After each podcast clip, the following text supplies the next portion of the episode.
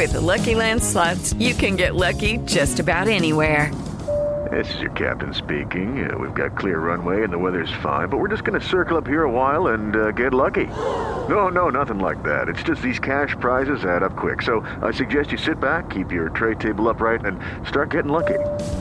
Play for free at LuckyLandSlots.com. Are you feeling lucky? No purchase necessary. Void where prohibited by law. 18 plus terms and conditions apply. See website for details. Siete en punto, panorama informativo 88.9, información que sirve.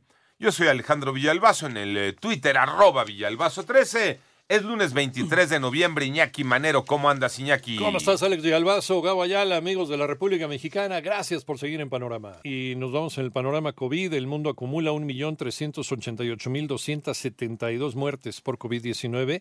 El número global de contagios, 58.666.247. Se habrían ya recuperado 40.792.944 personas. Por su parte, la Organización Mundial de la Salud objetó los comportamientos de los gobiernos europeos y lanzó una advertencia a la Unión Europea a la que llamó a equiparse y prepararse correctamente para evitar una posible tercera ola de la pandemia a principios del 2021 en donde pues todavía no se sabe cuál va a ser la vacuna buena. Vámonos con las cifras del gobierno federal sobre la pandemia, Moni Barrera.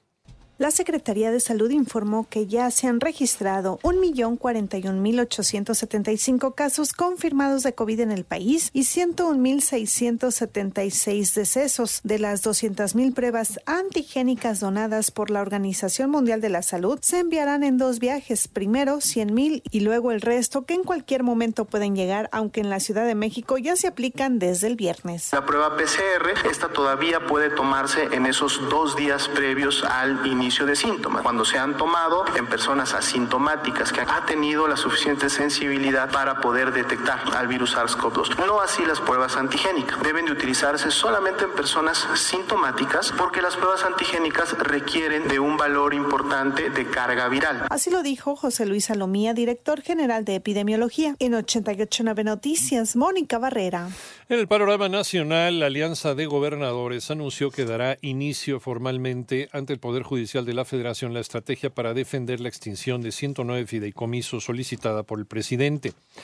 En tanto, Protección Civil pidió a la población evacuar si habitan en las zonas bajas cercanas a los ríos Usumacinta y Puscatlán, debido a que alcanzaron su nivel máximo y el río Puscatán ya registra filtraciones.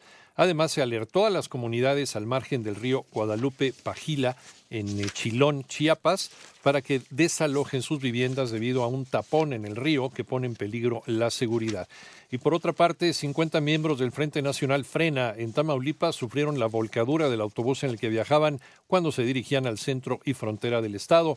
Dos personas fallecieron, 25 resultaron lesionadas. Anoche, anoche falleció a los 88 años el abogado, diplomático, ensayista, fotógrafo Víctor Flores Olea, quien fue el primer presidente del Consejo Nacional para la Cultura y las Artes.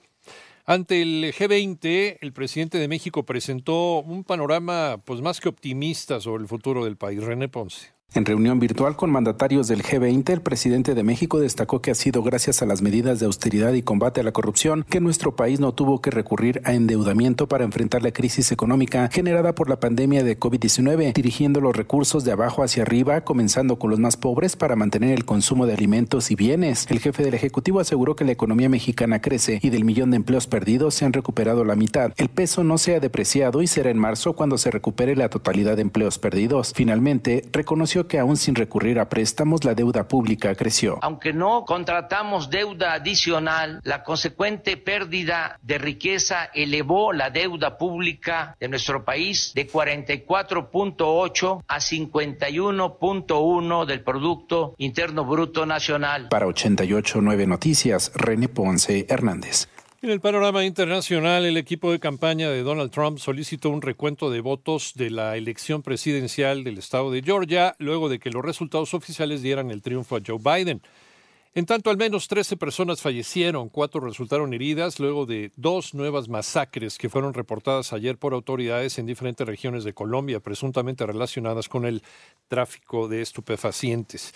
Y manifestantes incendiaron el Congreso de Guatemala en eh, protesta por el presupuesto de egresos 2021, en el que se priorizarán más las obras públicas que los programas sociales. Mientras tú escuchas este podcast, le está ayudando a miles de niños con el programa Contigo, creado para ayudar a prevenir enfermedades respiratorias y romper la cadena de infección con buenos hábitos de higiene y desinfección. Conoce más en lysol.com.mx. Cuida el agua.